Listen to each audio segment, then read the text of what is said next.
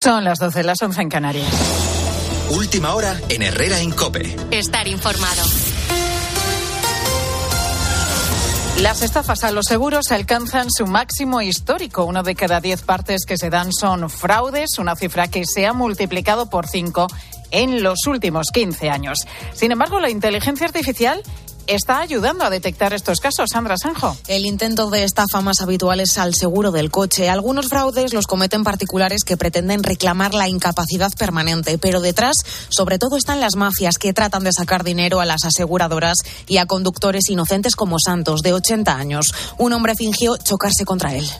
Quería que hiciéramos el parte y le dije que no. Me hizo una foto a la matrícula, se lo dijo a su compañía y la mía me preguntó, se lo expliqué y ya no me molestaron más. La intuición de los peritos sigue siendo la primera barrera para detectar los fraudes, quienes muchas veces recurren a detectives privados. Aunque es la inteligencia artificial la que más está ayudando a identificar estos intentos de estafas encadenadas por parte de las mafias a las distintas compañías.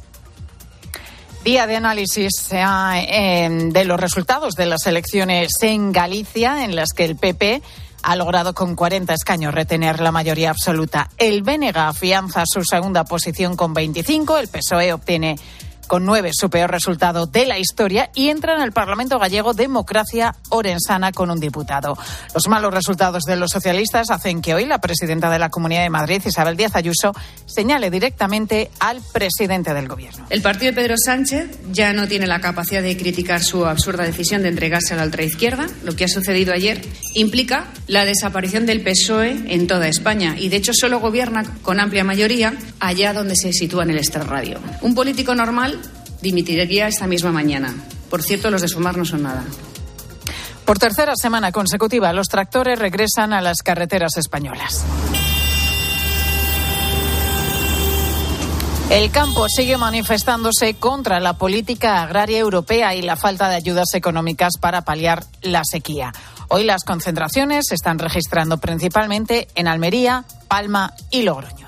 Con la fuerza de ABC. Cope, estar informado. El Real Madrid ya está en la capital para celebrar su vigésimo novena Copa del Rey, Bruno Casar. Tras cuatro años, los blancos volvieron a conquistar la Copa del Rey de baloncesto en la final ante el Fútbol Club Barcelona y hoy todo pasa por la celebración y las visitas institucionales. ¿Qué hoja de ruta va a llevar el Real Madrid, Xavi Lasso?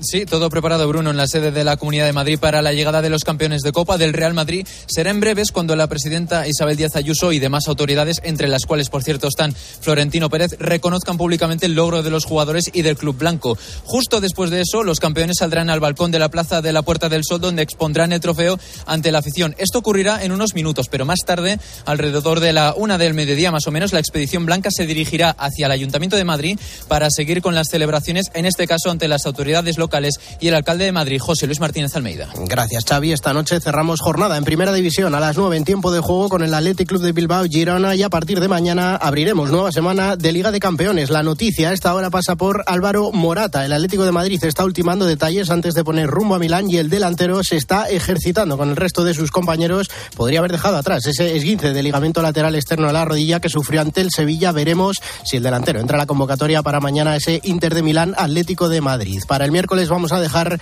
el Nápoles Fútbol Club Barcelona. Sí, es en Herrera en Cope.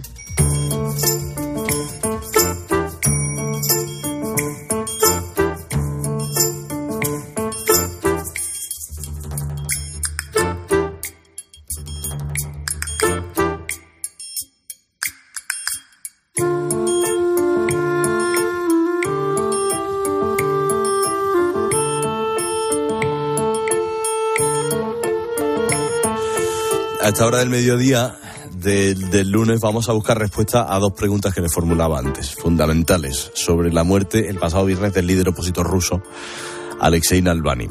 ¿Cómo murió Navalny? Y dos, ¿dónde está su cadáver?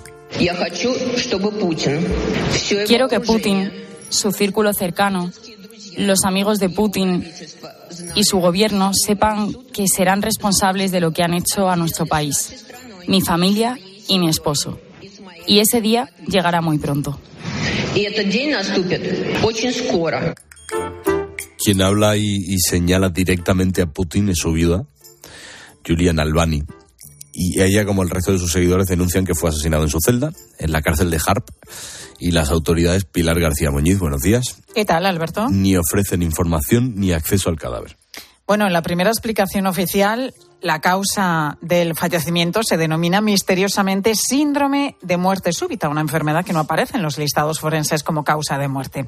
Oficialmente, el fallecimiento fue el viernes a las 2 y 17 minutos hora local, según consta en la notificación entregada a su madre. Ella ha sido quien bueno, pues eh, rendida de dolor, ha viajado hasta el Círculo Ártico, donde se encuentra la cárcel de Hart, para que le aclarasen las causas de la muerte y le entregaran el cadáver de su hijo. De momento, no ha conseguido ninguna de las dos cosas. Mientras, los rusos rinden homenaje a Navalny como pueden, en medio de arrestos, de advertencias y también identificaciones. La policía ha detenido ya a 359 personas en manifestaciones por toda Rusia. Bueno, quedan un mes para las presidenciales, para las elecciones en, Rusia y la noticia de la muerte de Navalny, pues sin duda ha sacudido al país entero. Elena Bogush es historiadora, socióloga rusa y reside en Moscú. Nos va a ayudar a poner en contexto la muerte del líder opositor. Elena, ¿qué tal? Buenas tardes. Buenas tardes. ¿Cómo? Bueno, no puedo decir que bien, Ya, pero, ya, ya, pero ya. ¿Ha sorprendido la noticia o, o- o ya no hay cosa que les sorprenda a los rusos? no, eso fue como un terremoto en realidad. Ah, de punto de vista racional, hace tiempo mm, había información de que sí, eso va a suceder algún día. Además, si vamos a analizar cómo en diciembre ya desapareció por tres semanas de la cárcel mm, en las afueras de Vladimir, que es bastante cerca de Moscú, y durante tres semanas nadie sabía dónde está, y de repente apareció detrás del círculo polar, etcétera, donde obviamente ah, estaba mucho más eh, aislado de todos. Eh, además, eh, cinco de sus abogados fueron eh, procesados. eh, tres están detenidos y dos lograron salir del país. Entonces estaba obvio que lo quieren contarle, cortarle todos los lazos del mundo. Pues, ¿qué pasó ahora? ¿Por qué pasó ahora? Bueno, habían rumores que quieren hacer, intercambio, que lo quieren cambiar con un killer ruso que está preso en eh, Alemania, creo, pero bueno, esos son eh, solo mm, los rumores. El hecho es eh, de que Navalny era el opositor más radical, más fuerte, más valiente de Rusia y ahora, un mes antes de las elecciones, creo que Putin eh, decidió que aún tiene peligro para él, porque mm, todos vieron como en enero cientos de miles de los rusos eh, hicieron colas para poner firmas eh, por un candidato a presidente Boris Nadezhdin, un político absolutamente desconocido a nivel del país viejo, conocido a nivel mm, local que dijo que está en contra de esa famosa operación especial militar, que lo primero que va a hacer si llega a ser presidente, el primer día va a liberar a los presos políticos, va a cesar el fuego en Ucrania y empezar las negociaciones eh, sobre las condiciones de la paz. Y eso fue suficiente para estremecer a tanta gente que no, yo eh, durante años muchas veces iba a poner las colas por un candidato porque así tú solamente estás de acuerdo que participe en las elecciones, eso no te obliga a votar por él. Y nunca he visto ni una cola. Y esta vez la verdad que no fui asombrada. Ah, Por supuesto, descubrieron ah, ah, 9.000 firmas falsificadas y no va a participar en las elecciones. Pero entonces Navalny o sus amigos eh, de la Fundación de la Lucha contra la Corrupción que están en el extranjero llamaron a venir el último día de la votación, eh, el 17 de marzo, al mediodía, y poner firma por cualquier candidato que no sea Putin o contra todos. Y esto también es un peligro, porque hay mucha falsificación eh, por votación electrónica, etcétera, etcétera. Entonces, eh, resultaba que Navalny seguía siendo líder para mucha gente estando en la cárcel. Y eso, bueno, y eso eh, demuestra, ¿no? Pues eh, que, seguía siendo un líder, como dices, eh, Elena, pues la conmoción que hay ahora mismo y las muchísimas manifestaciones que, que está habiendo en, en Rusia, aún sabiendo que se la están jugando, ¿no? Para protestar por, por, por, que se aclaren por lo menos las circunstancias de la muerte de Navalny. Surgen muchísimas preguntas. Está claro que ser opositor de Putin ahora mismo es la profesión de más riesgo que hay en el mundo. Pero, mm, por ejemplo, Elena, ¿por qué no quieren entregar el cadáver ahora mismo a la familia? Oh, porque eso va a conmover la sociedad porque eh, eh, el entierro eh, puede resultar en una manifestación tremenda, como fue cuando mataron a Nemtsov, el otro opositor ruso, hace nueve años. Entonces allí cientos de miles de personas salieron a, la calle a Moscú en una marcha, etcétera. Y como ahora habían manifestaciones en, en, en muchas ciudades, eso Ah, puede, además, mira, Navalny ya se está convirtiendo en un símbolo y en un mártir. Ya lo están comparando con los primeros mártires cristianos, etcétera. Entonces, la verdad que yo no sé. Y, una pregunta, ah, Elena, porque... no, no sé Sí. Sí, no, porque desconozco ahora que decía que si se entrega el cuerpo de Navalny eso puede suponer una movilización importante en Rusia, pero desconozco cómo es la relación que tienen rusos pro Putin y rusos, em, bueno, pro Navalny o anti Putin. Mira, yo quiero aclarar una cosa. Mm, hay muy pocos rusos pro Putin. Los uh, sociólogos dicen que pueden ser 20, 25% de la población, pero no más, envenenados por la propaganda, etcétera, etcétera. Navalny, Navalny, era uno de los opositores más radicales. Por ejemplo, Nadezhdin, que iba a participar en las elecciones presidenciales, era mucho más moderado, era una figura de compromiso y obviamente podría unir más gente. Pero cuando cortan todas las posibilidades eh, reales y ilegales, eh, la protesta se mm, radicaliza. La gente empieza a hacer mm, las cosas más radicales. Entonces, eh, incluso el lugar de entierro, si lo van a, si, lo van a querer enterrar a algún cementerio, etcétera, eso mm, no sé, también puede convertirse en un lugar sagrado como lo hicieron con Nemtsov, que ahora todos los días hay flores en esta puente acerca del Kremlin, donde mataron a Nemtsov. Mm. Entonces, inventar otro lugar de este tipo, la verdad que no conviene mucho, eso es una razón. Y otra razón, no sé cuál es más importante, es que Uh, hay muchas sospechas uh, de, que fue asesinado. Claro que ahora nadie puede comprobarlo, pero él, si él murió de corazón, de trombo, de no sé qué, ¿cuál es el problema de entregar el cuerpo a los parientes? Pues es una burla. Ya porque hoy día la madre de Navalny con abogado fue otra vez al morgue y le dijeron que no saben nada, etcétera, etcétera. Entonces, esto no sé, pues ya...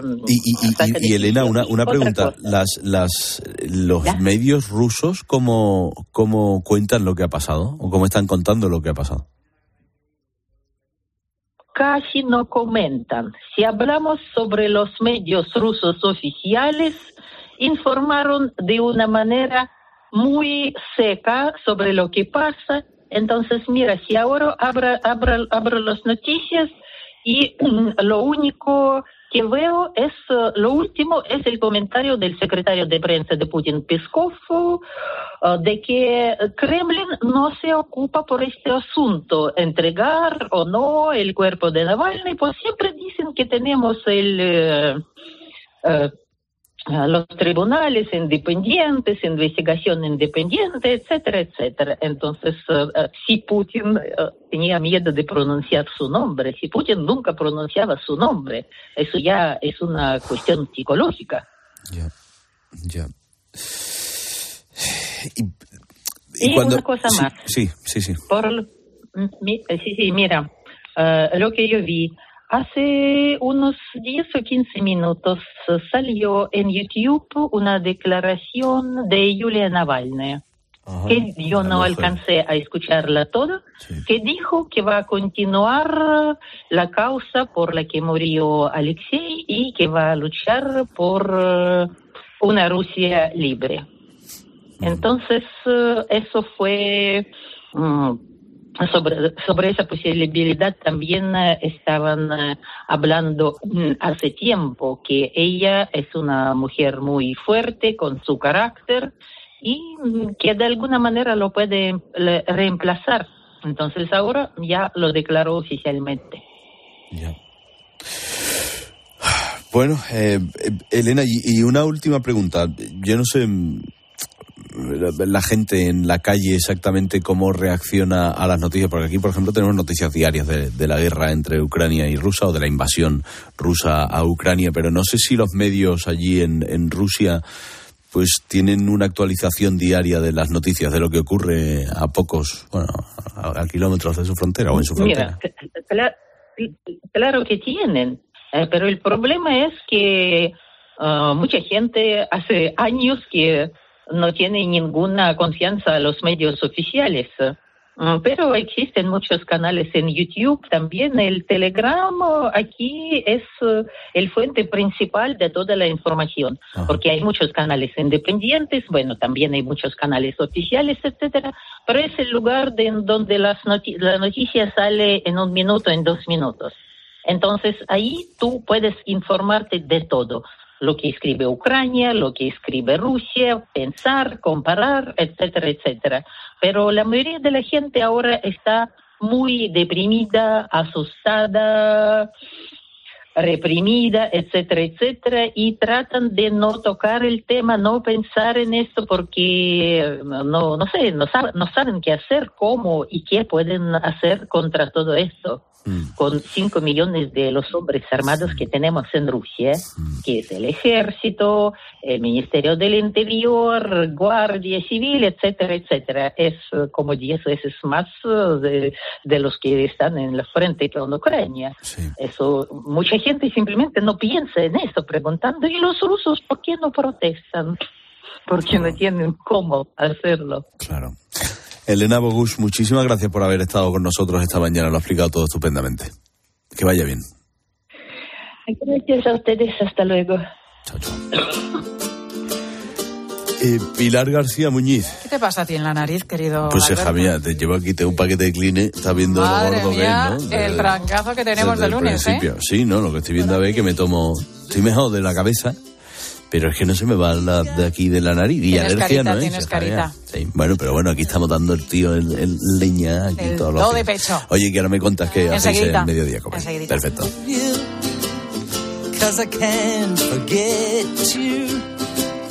You got me in between a devil and a deep blue sea. I wanna cross Ahora un momento y vuelvo enseguida. Eh, estaremos en el lugar, la noticia ya sabe que a las doce y media nos desplazamos a un punto y en este caso será a Huelva. Vamos a intentar describir y contar qué le pasó a Carmen Romero. Eh, fue hallada muerta el lunes. Eh, eh, eh, perdón, ahora vuelvo y se lo cuento. Deme un momento. Herrera Incope. Estar informado. En tiempos de cambio no solo importa saber lo que pasa a tu alrededor. Ahora mismo hay en España unos 170.000 bares, pero fíjate, son 8.000 menos que el año anterior. Y donde más están desapareciendo es en los pueblos, especialmente Castilla y León y Galicia. Sino también cómo te afecta. Cómo te afecta.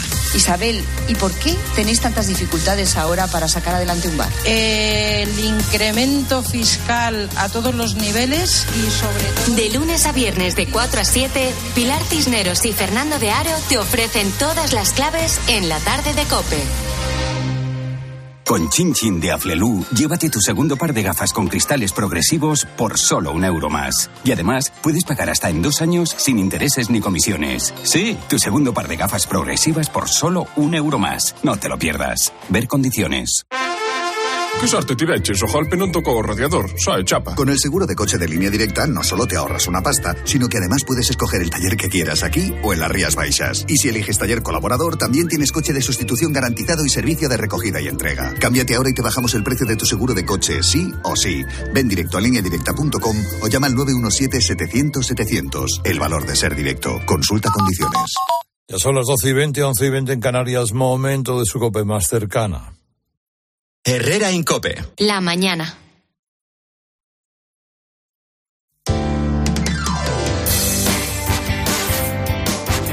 Cope Madrid. Estar informado.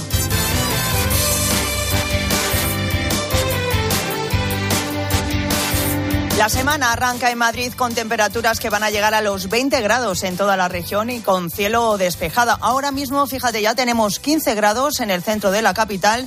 Una situación que se va a mantener hasta el miércoles o jueves cuando ya empezará a hacer más frío, que es lo que nos toca. Y también la semana comienza en la capital con obras en la estación de Santiago Bernabéu, en la línea 10 de metro. Atentos si te mueves habitualmente por esta zona porque ya se están produciendo ocupaciones de las calles por esos trabajos que van a durar 38 meses para hacerla, bueno, pues una estación más accesible con 12 nuevos ascensores y 24 escaleras mecánicas. Además, se han iniciado, iniciado también las obras del parking subterráneo con una duración prevista en este caso de 18 meses. Un aparcamiento que va a tener cuatro plantas y más de 1.300 plazas para coches. Unas obras que, como es lógico, bueno, pues a unos les gustan más y a otros menos, ¿no? Ana, por ejemplo, nos cuenta a Cope que ella está encantada con esta remodelación. Yo muy bien, genial. Vengo todo, casi todos los días vengo al trabajo y estupendo. Mejor que se modernice, sí, porque ya está antigua. Con todo lo que se monta aquí con lo del fútbol y cortes de calle y tal, o sea, que se modernice, que pongan trenes nuevos, que vengan más rápido, genial. Elena, por su parte, piensa que son totalmente innecesarias. Yo personalmente creo que esta obra ahora mismo es algo completamente innecesario. Al final es una zona súper transitada y para los que vivimos aquí, pues es que va a ser un fastidio, la verdad, porque ahora que te corten autobús, mm, es que me parece un jaleo, de verdad. El Ayuntamiento de Madrid ha diseñado un dispositivo de movilidad con un despliegue especial de agentes. El servicio de metro de momento eh, no se va a ver afectado si la parada 41 de bus que se sitúa en el Paseo de la Castellana en el entorno de la Plaza de Lima y también se va a eliminar la parada de taxis.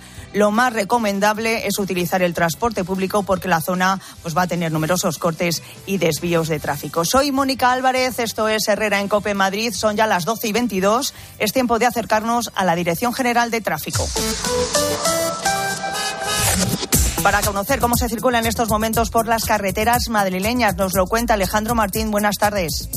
Muy buenas tardes, Mónica. ¿Qué tal? Pues en estos momentos estamos muy pendientes de un accidente que está complicando la salida de la capital por la 1 en San Agustín del Guadalís. Está generando hasta medio kilómetro de tráfico lento y también provoca el corte del carril derecho. Al margen de esta incidencia, afortunadamente, en el resto de carreteras de toda la comunidad de Madrid se circula con normalidad, al igual si van a circular por las rondas de circunvalación M40 y M50. Gracias, Alejandro. Y ahora enseguida te hablo de una cita que no puedes perderte. Herrera en Cope. Madrid. Estar informado. ¿Quieres que te traten por tu nombre y apellido? DKV Personal Doctor, tu médico personal que te cuida antes de estar enfermo. El activismo de la salud tiene nombre y apellido. DKV Personal Doctor. Ahora tu seguro de salud con descuentos exclusivos. Infórmate en el 974-880066 o en dkv.es barra activistas. Después de tantos excesos, Detox Forte de Naturtierra te ayuda a equilibrar tu sistema hepático digestivo. Detox Forte de Naturtierra drena, detoxifica y depura tu cuerpo. De venta en supermercados y grandes superficies, con la garantía de Laboratorios Insadiet.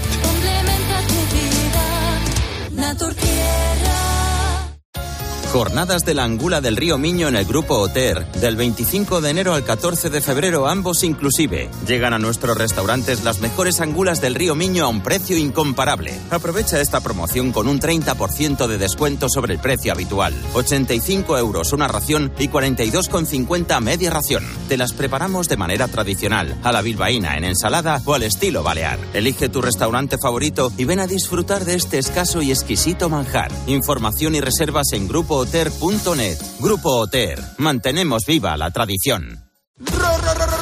Rebajar en Ahorramas bajamos tanto los precios que más que rebajar es re, re, re, re, re- rebajar los precios. Porque ahora vas a encontrar más de 700 productos re, re, re, re- re- rebajados. Como el calabacín por 1,69 euros el kilo. Solo en Ahorramas. ¿Sientes el frío? Ellos también. Las temperaturas siguen bajando y las dificultades para las personas sin hogar crecen. Caritas Madrid trabaja con ellas para que tengan una vida más digna. Pero no podemos hacerlo solos. Necesitamos tu generosidad y entrega. Para que las personas sin hogar no estén solas, cuenten con corazones solidarios como el tuyo que construyan una sociedad más justa y generosa. Tú tienes mucho que ver. Cáritas Diocesana de Madrid. Herrera en Cope. Madrid. Estar informado.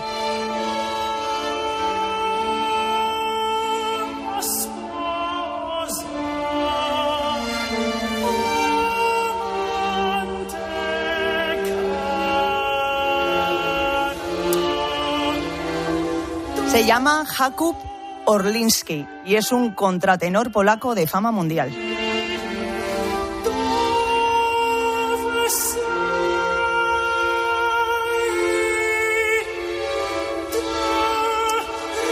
Es impresionante la voz que tiene este chico y mañana martes tenemos la posibilidad de verle aquí en Madrid en un concierto único en el Auditorio Nacional. Vamos a hablar con Enrique Rubio. Él es creador y promotor de Impacta. Es una agencia de comunicación que desarrolla nuevos modelos de promoción con artistas dentro de la música clásica y el bel canto. Enrique, buenas tardes. Hola, buenas tardes. Bueno, da cosa interrumpir esta, esta voz tan maravillosa de este, Pues sí. de este cantante. ¿Quién es? Háblanos de Jakub Orlinski. ¿Qué representa en el panorama actual de la lírica internacional? Bueno, Jakub Orlinski es uno de los fenómenos que hay ahora en, en- en la ópera barroca, en, en- en el mundo de la ópera y de la, y de la música barroca. Es un cantante que destaca por su naturalidad, por su carisma con el público. Eh, él es también eh, breakdancers, eh, le gusta el hip hop y dice que, que la experiencia de la cultura callejera a él le ayuda mucho en el canto barroco.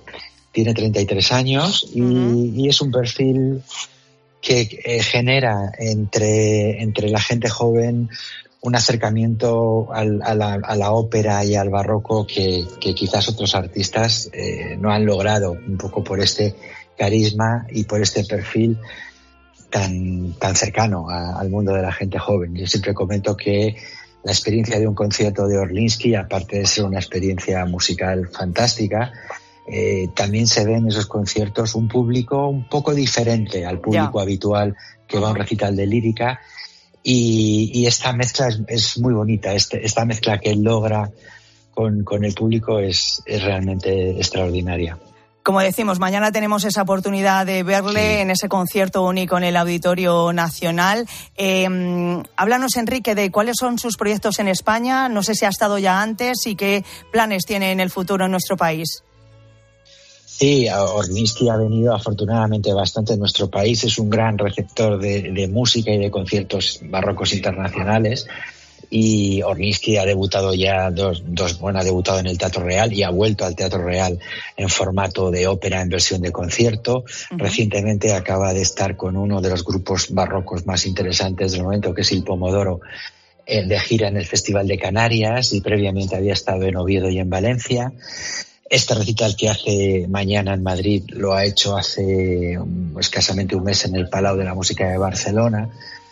Y sus próximos proyectos será una ópera, una de las óperas más conocidas del repertorio barroco, que es Julio César, en versión de concierto que hará en la temporada próxima en el Real, así como diferentes recitales por, por diferentes ciudades españolas. Digamos que ya él es un personaje ya habitual en el circuito del, Ajá. de la gran internacional del, del gran repertorio barroco y, y afortunadamente los aficionados españoles le pueden ver con cierta frecuencia Ah, porque a él le gusta mucho venir, Venir y, y- a los teatros les gusta traerlo. Claro que sí. Bueno, pues recordamos esa cita importante de mañana martes para verle a Jakub Orlinski en el Auditorio Nacional. Enrique Rubio, muchas gracias eh, por hablarnos de, de este cantante tan A impresionante. vosotros y, Qué gusto. y yo animo animo al público a que vaya mañana al auditorio que verán un, un gran Que va concierto. a merecer la pena. Claro que sí. Gracias, Enrique. Sí, para hacerle los coros yo a los Licky mañana, ¿verdad? sí. Bueno, pero con el agudo, el agudo. tú le aplaudes y No, ya está. Yo mañana voy y le hago ¿A los que te agudos. gustaría ver a este Hombre, chico? Pues tú dirás, Vaya es un voz que tiene. un maquinón. Bueno, seguimos contándote todo lo que te interesa con lo que queda de Alberto Herrera en Herrera en Cope. Pero queda, queda, no te preocupes, que queda.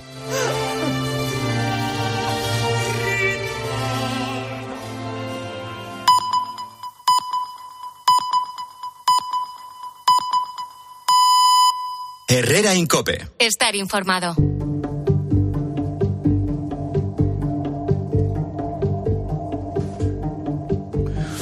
Bueno, la actualidad a esta hora del lunes, hoy doce y media, once y media en, en Canarias. Lo que pasa hasta ahora nos lleva a mirar a Huelva, a conocer los detalles de la muerte de Carmen Romero, de 58 años. Carmen ha muerto de hambre y de sed, encerrada en una habitación, con un candado, en la casa de su hija pequeña y de su yerno. Nadie, Carlos Gutiérrez, buenos días. Buenos. Por lo que parece, nadie hizo nada para salvarla. Nadie, Alberto, salvo su hija Sonia, la mayor de tres, que movió literalmente Roma con Santiago, aunque no consiguió al final salvar la vida de su madre. Cuando la vi en la camilla, me hundí. Olía a orines, estaba sucia, transparente. Era un esqueleto, no conocía. Pesaba unos 30 kilos. Esta es la terrible descripción que hace Sonia de su madre la última vez que la vio con vida. Carmen ingresó en el hospital de Río Tinto el 28 de diciembre. La llevó una ambulancia desde su casa de Jabugo. Sufría deshidratación, desnutrición severa, una grave infección respiratoria y caquesia. Se había quedado sin músculos. Cuatro días después, Carmen murió. Sonia Coronado, su hija mayor, llevaba meses, Alberto, llamando a todas las puertas para que alguien auxiliara a su madre. Ahí hay fo- yo he visto alguna fotografía y es... es tremendo. Es tremendo. Eh, un relato espantoso, es una pesadilla eh, cuyos detalles se conoce muy bien mi compañera Ana Oreiro. Ella es jefa de informativos en COPE Huelva. Ana, ¿qué tal? Buenas tardes. Buenas tardes. Eh, la Guardia Civil ya ha detenido a la hija menor de Carmen, a Tatiana Coronado, de 26 años, y a su pareja Carlos, de 32. ¿De qué se les acusa? Pues ellos están acusados ahora de homicidio doloso, lo que es lo mismo por eh, comisión por omisión. Dejaron, bueno, como decíais, eh, dejar, dejaron morir a Carmen de hambre y de sed. También se les acusa de detención ilegal, la tenían encerrada en una habitación con un candado a la que no dejaban acceder a nadie.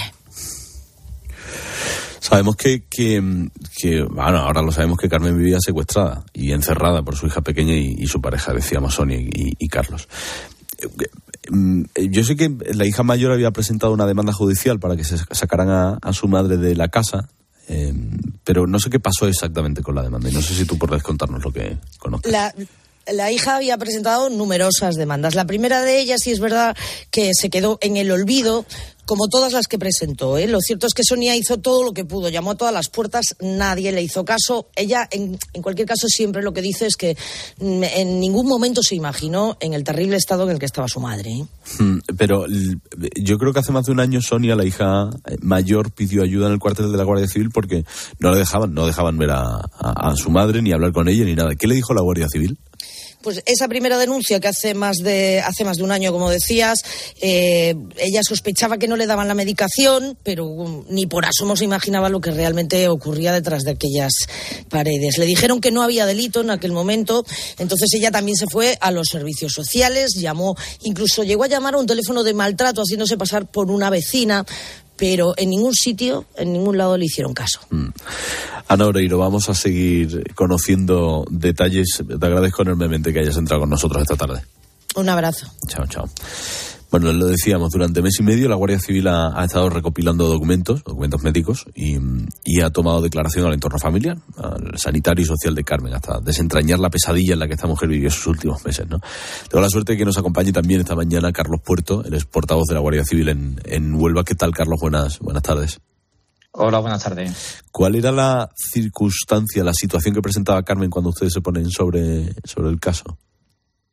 Sí, cuando nosotros damos conocimiento del hecho, cuando ya nosotros pasa a ser delito, es cuando lo- los servicios médicos eh, nos dan un informe de la situación en la que se encuentra esta, esta mujer, que lamentablemente después fallece a los pocos días. Y eh, tanto la hija como, como su pareja están detenidos desde el 7 de febrero. ¿Cuáles son los delitos de los que se les acusa? Sí, está, está el hecho, bueno, la- el fallecimiento de esta mujer eh, fue el pasado día 31 de diciembre, pero hasta el 7 de febrero no se procede a la detención de, los dos autores. Eh, por parte de Guardia Civil se detiene y se presentan a- al juzgado y el juzgado determina la, libertad provisional con indicios de, crimi- de criminalidad, acusándolo de un homicidio doloso en su modalidad de comisión por omisión y un delito de detención ilegal. Usted, vamos, yo, yo he visto un par de fotos que, bueno, cuesta cuesta mirarlas, ¿no? Porque, porque son tan descriptivas y entiendo que ustedes han visto fotos del estado en el que se encontraba Carmen, que no me lo quiero ni imaginar. Sí, sí que no- nos enseñaron fotos, pero nosotros en lo que nos basamos es en el informe médico, puesto que, que Carmen sí que padecía eh, diversas enfermedades. Y entonces, claro, nosotros no solamente nos podemos basar en lo que es la, la fotografía, sino lo que, no, lo que nos sirve como prueba es el informe que, no, que nos facilitan los servicios sanitarios. Porque ¿en qué condiciones fueron las que, las que estuvo viviendo Carmen sus últimos meses?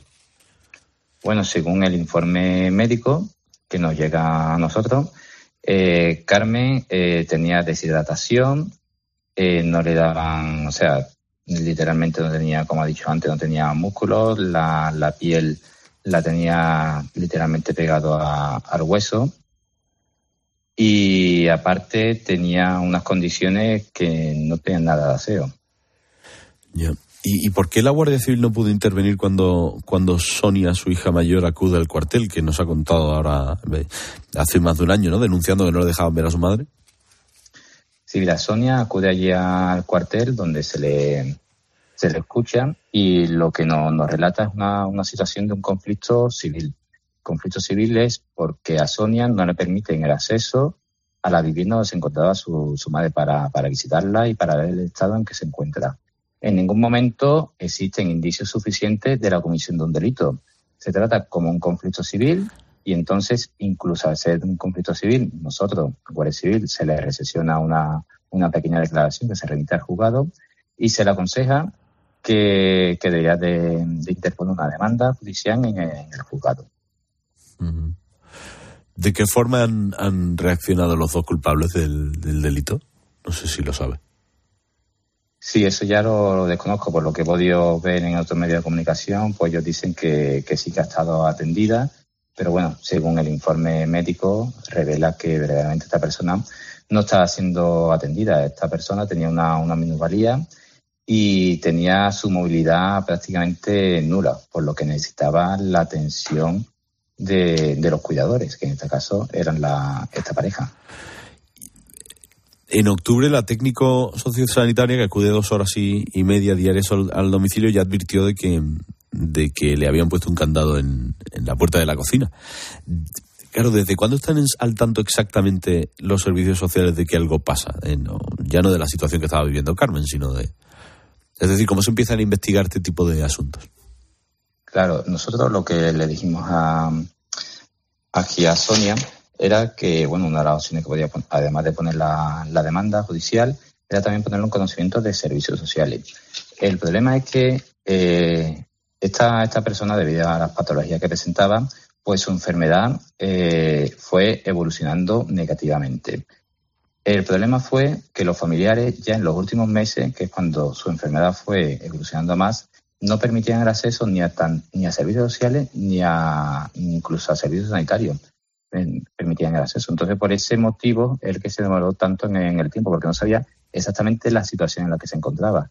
Servicios sociales sí que vieron la circunstancia, por ejemplo, el candado y tal, entonces sí que lo comunicaron a, a sus superiores, pero claro, nosotros ya desconocemos qué trámite se le ha dado a esa, esa documentación.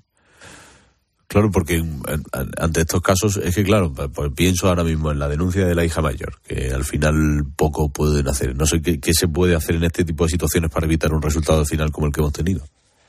Y que no estoy, o sea, es decir, yo no estoy responsabilizando a na- ninguna parte del proceso, pero simplemente conocer, ¿no? Y Sí, claro, es que aquí eso, tratamos de, de un hecho civil que por desgracia a nosotros nos comentan, oye, mira, mi mujer o mi, mi madre en este caso está sufriendo un maltrato, no se le está atendiendo correctamente. Nosotros para poder acceder a una vivienda necesitamos una orden judicial. En este caso, la Guardia Civil sí que se desplaza al domicilio, tocamos la puerta, pero en ningún momento nos invitan a, acceder a la vivienda. Desde vista afuera no observamos nada. ¿Qué, qué, podemos hacer para evitar esto? Pues lo que se le aconsejó en todo momento desde la Guardia Civil a esta, esta mujer. Poner demanda, demanda civil con un abogado para intentar acelerar el proceso y darle comunicación a los servicios sociales y a servicios sanitarios para que pudieran, si en, el, en algún momento pudieran acceder a la vivienda, que pudieran hacer algún informe y fuera remitido al juzgado para darle su trámite correspondiente.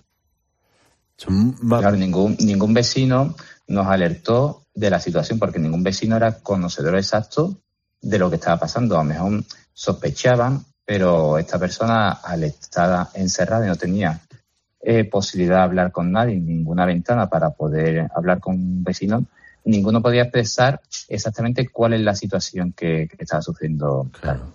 ¿Y, y, don Carlos, cómo de comunes son este tipo de casos? ¿Perdón? ¿Cómo de comunes son este tipo de casos? Bueno, afortunadamente no son comunes estos, estos casos. Por norma general, cuando tienes un cuidador a tu familiar, siempre la atiende de la mejor forma posible que, tiene. O sea, afortunadamente esto es un caso puntual que se ha dado. Pues don Carlos, Carlos Puerto, portavoz de la Guardia Civil en Huelva, le agradezco muchísimo que, haya estado con nosotros esta mañana. Muchas gracias a usted. Muchas gracias. Buenas tardes. Buenas tardes.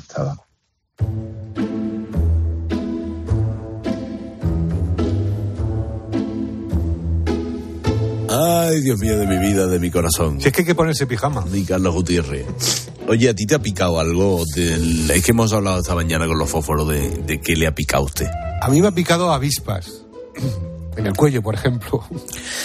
me han picado medusas. De todas formas, uy, la medusa. A mí nunca me ha picado una medusa, pero siempre he tenido un miedo pavoroso. Porque por lo visto pica una barbaridad. ¿eh? Y te tiene que rascar mucho. Pica una barbaridad y luego puede tener consecuencias esa picadura. ¿eh? Ah, sí, ¿eh? Pues yo, yo creo que algún. echando memoria, antes estaba diciendo, creo que alguna avispa, pero por decir algo, pero no me ha picado nada. No te ha picado nada, ¿no? Bueno, pues hablando de, medusas, eh, fíjate, María José, eh, a su hijo. Se fueron a hacer una excursión a, la isla, a las Islas Columbretes, muy cerquita de Castellón. Cogieron un barquito, fueron para allá. Y cuando estaban allí buceando, nadando, nadando, pues a su hijo le picó una medusa. Al día siguiente se iba a Londres, llegamos a Castellón, no quiso ir a urgencias, se ah. va al día siguiente a Londres y al otro día, cuando se iba a trabajar, digo, ¿cómo estás? Me manda una foto y tenía media cara hinchada y el ojo cerrado. Se fue al hospital, le pusieron una vía, un gotero, y le dijeron que la medusa estaba infectada con una bacteria y que si le había llegado, porque como le picó en el ojo, si la, la infección había llegado al cerebro, le tenían que abrir la cabeza. eso me lo dijo luego, porque si me lo llega a decir antes me voy pitando a Londres. Fíjate la tontería, ¿eh? Madre mía. Claro, la bacteria eh, te pica en el ojo, eh, eso, el torrente sanguíneo. ¿Cómo se queda una madre eh, cuando.? Claro, por eso dice Vaya José que se lo dijo al día siguiente. ¿Tú conoces algún remedio para las picaduras de los mosquitos? No para cuando te hayan... Ah, siempre dicen lo de la cruz, ¿verdad? Que cuando te pica un mosquito, ah, tú con la uña, te haces una cruz. Lo que pasa es que yo, a mí eso no me, no me ha funcionado en la vida. Pero, por ejemplo, pero por ejemplo, para evitar que te piquen los mosquitos, ¿tú usas algo? Eh, no. No, no, directamente. No, no, dejo que me coman. Ya, ya, ya eso no pasa en San Lucas, dejo, que tampoco dejo que me coman. Bueno, pues mira, vamos con otro bicho que, que también pica. Pero es raro que pique una abeja, ¿eh? Pero a Ángel le picó, él es de Tenerife. En una visita al monasterio de Montserrat, mientras estaba en la cola para acceder y escuchar a los niños de la escolanía, con un calor impresionante, un señor extranjero empieza a darme golpes con un periódico en el cogote. Cuando me giro veo a un británico entrado en carne que al ver mi cara señala una abeja gorda y peluda catalana que me había agredido en el cuello. Abeja. Que por cierto, se me quedó el cuello como el de Fernando Alonso. A raíz de eso tengo problemas alérgicos. No con los catalanes, con las abejas. Tiene, es verdad que, el, que, Fernando Alonso tiene el cuello desarrollado. desarrollado. Pero claro, las abejas, estaba viendo yo aquí porque no, no recordaba si las abejas picaban no, pero estas son las que te dejan el aguijón. sí, normalmente no pican las abejas, ¿eh? Las que pican son las avispas. Las avispas, y porque les dan mucha, porque decía Naranjo que si no haces nada, no te pican. Ya, bueno, te dicen que si no haces nada, si te muerdes la lengua, dicen las, las, avispas tampoco. aquí se lo, se lo, han dicho a más de uno para que se A más de uno, mira, por ejemplo, a Julián, que nos ha llamado desde Murcia, se lo decía la abuela de su mujer. Oye, si tú te muerdes la lengua, no te pican. Resulta que a la abuela de mi mujer vivía en una pedanía de Ciutí, de Murcia. El mes de julio estaba lleno todo de avispas. Y dice la abuela de mi mujer, Julián, sube y arréglame la boya que pierde agua. Digo, abuela, que hay avispas, muchas avispas. Ah, tú te muerdes la lengua que no te pica. Que no me pica. Me picó una así en la base del ojo y yo notaba que el ojo se me ponía y la cara se me inflamaba. Vamos, y decía a la abuela de mi mujer que me mordiera la lengua que así no me picaba la avispa. Pero está lo de lo de miccionar en el punto en el que te hayan picado, ¿no? Que eso, bueno, sí, sí. yo no lo he comprobado Sí, sí, ni, yo ni tampoco. me gustaría comprobarlo, pero bueno. Guti, hablamos. Hasta ahora. Chao, chao. Like the spark before the flame, or the calm before the storm. It's a needle to the vein, Y ahora al relevo y con la buena información relevante, rigurosa y con arte de verdad, Pilar García Muñiz se pone al frente de Mediodía Cope, ¿no? Es- eso es, en unos minutitos estamos ya aquí pues cocinando toda la información y todas las historias que vamos a contar a partir de, de la una y seis. ¿Cómo qué? Mira, Alberto, cada año en, en España se abren cerca de 4.000 expedientes a jóvenes por agresiones a sus padres, según datos de, de la Fiscalía de Menores. Es un tema muy delicado del que no se habla por, por muchos motivos, principalmente por vergüenza, ¿no?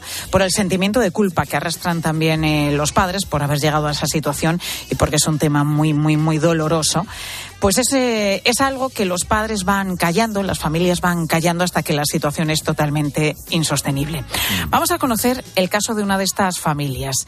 Ellos son Javier e Irene, unos padres que, que vieron como su hija empezaba pues a gritar con algún portazo que otro, también con faltas de respeto. Llegaron a los insultos y finalmente llegó la violencia. La violencia de ella, de Claudia, 14 años, hacia su madre. Y es cuando estos padres dijeron, tenemos que parar esto como sea, hasta aquí, basta ya. Y se pusieron en manos de la Fundación Amigo, que gracias a su intervención, a que pudieron trabajar con toda la familia, porque aquí hay que trabajar con los hijos que muestran esa actitud violencia, pero no son los únicos responsables, también con los padres. Pues gracias a la intervención de la Fundación Amigo han conseguido diez meses después reconducir la situación, que la violencia verbal y física de su hija adolescente cesara y que volviera la comunicación. Pues y el afecto, que es una de las cosas que muchas veces eh, falla con los adolescentes. Vamos a hablar de, de este tema que, como te digo, que es delicado, pero es importante conocer también. Pues oye, vas a tocar un tema que es una realidad, desgraciadamente, para muchísimos padres. Y me alegro de que lo hagas. Yo no me lo pierdo, ¿eh? Me quedo escuchándote. Y más cositas, ¿eh? Enseguida. En. Mediodía Cope. Hasta Chao, ahora. chao.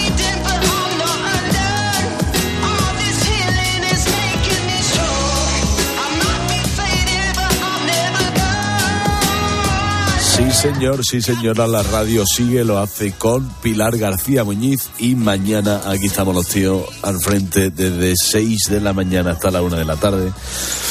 Deme un momento.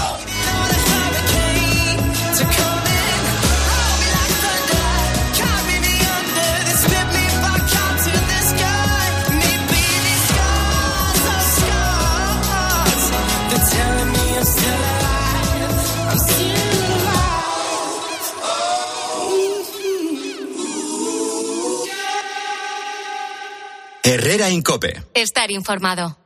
Vuelven los clásicos de mano del mejor. Omega. Porque no hay dos sin tres. Hasta ahora estamos consiguiendo películas que no bajan nunca del 10. Yo creo que vamos a sacar unas 50, 60, 70 obras maestras que las vamos a poner aquí. Classics con José Luis García. Esta semana, ocho sentencias de muerte con Dennis Price y Alec Guinness. Viernes a las 10 de la noche, en 13.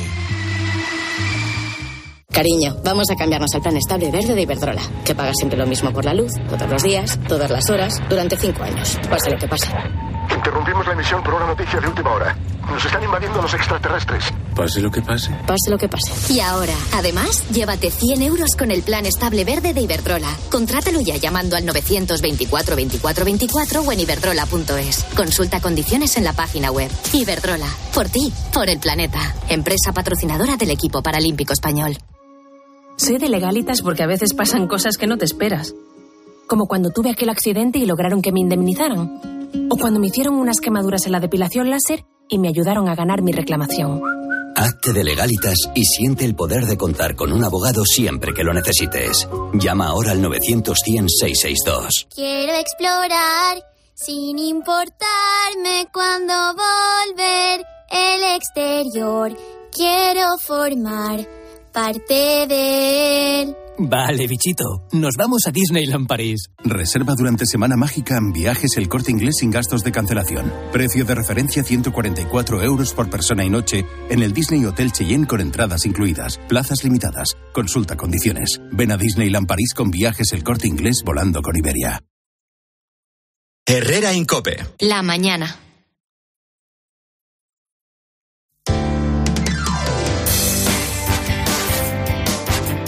Cope Madrid. Estar informado. Bueno, estamos pendientes a esta hora de una noticia terrible, la muerte de un joven de 14 años por intoxicación en Getafe después de ingerir una lata de, de Red Bull que contendría unos dos gramos de la conocida droga como Tusi. Es una mezcla de sustancias como la ketamina o el éxtasis. Eh, los padres del fallecido ya han interpuesto una denuncia ante la Policía Nacional que investiga lo sucedido como un delito de homicidio. De homicidio. Es que al parecer, eh, bueno, él habría quedado con unos eh, chavales a la salida del metro de los Espardales de Getafe este pasado viernes. Y esos chavales le habrían echado dos gramos de esta droga en una lata sin que el menor y sus amigos se percataran. Se está investigando todo lo que ha ocurrido en torno a esta noticia, a esta muerte de este chaval de 14 años. Y te cuento también más cosas. La Comunidad de Madrid ha detectado el primer caso asintomático de atrofia muscular espinal el tipo 1 en un eh, recién nacido en la región a través del programa de cribado neonatal que identifica enfermedades poco frecuentes mediante la prueba del talón, como esta que provoca esta enfermedad la muerte antes de, antes de los dos años. El bebé ha recibido un tratamiento de terapia avanzada para revertir el proceso degenerativo con un coste de un millón de euros. Eh, soy Mónica Álvarez, esto es Herrera en Cope Madrid. Enseguida vamos a analizar por qué es tan importante que se realice esta prueba de talón a los más pequeños, a los bebés. Herrera en Cope. Madrid. Estar informado. Ven y vive la experiencia. Del 27 de febrero al 1 de marzo llega Sicur, Salón Internacional de la Seguridad. Todas las novedades en el mayor evento del sector. Amplía tu red de contactos e impulsa tu negocio en la edición con más empresas participantes. Entra en ifema.es y adquiere tu pase. IFEMA Madrid. Siente la inspiración. Todos aquellos que ya conducen el número uno se sienten únicos, especiales. Y ahora, para que más gente pueda sentir esa increíble sensación, Hyundai pone a tu disposición el Tucson con unas condiciones inmejorables. No esperes más y disfruta ya de la increíble sensación de conducir el número uno en ventas. Ven en sueños. En Ensueños rebajas hasta el 50%. Camas inteligentes con cuatro posiciones memorizadas. Gravedad cero, relajación, antirronquidos y sueño. No solo es una cama, es puro confort. Rebajas también en sillones y sofás estresles. Ven a Ensueños, descansarás más. En Madrid, Diego de León 44 y en tiendasensueños.com. A ver si, dígame, ¿qué ve en la última fila? ¿A de Alcaraz? ¿Ese de Sabalenka? Del 22 de abril al 5 de mayo, el Mutua Madrid Open será el centro de todas las miradas. El mejor tenis en la caja mágica. Compra tus entradas en mutuamadridopen.com. Mutua Madrid Open, el centro de todas las miradas.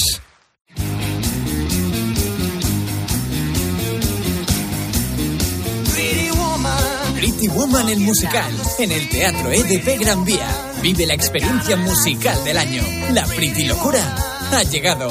Entradas ya a la venta en gruposmedia.com. Mary Kate, Mary Francis, rápido.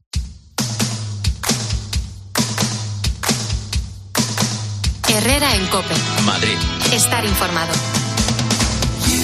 Más de 60 años lleva realizándose la prueba del talón, una de las principales pruebas clínicas de detección precoz de enfermedades graves en recién nacidos. José Antonio Martínez Orgado es jefe del servicio de neonatología del Hospital Clínico San Carlos. Doctor, buenas tardes.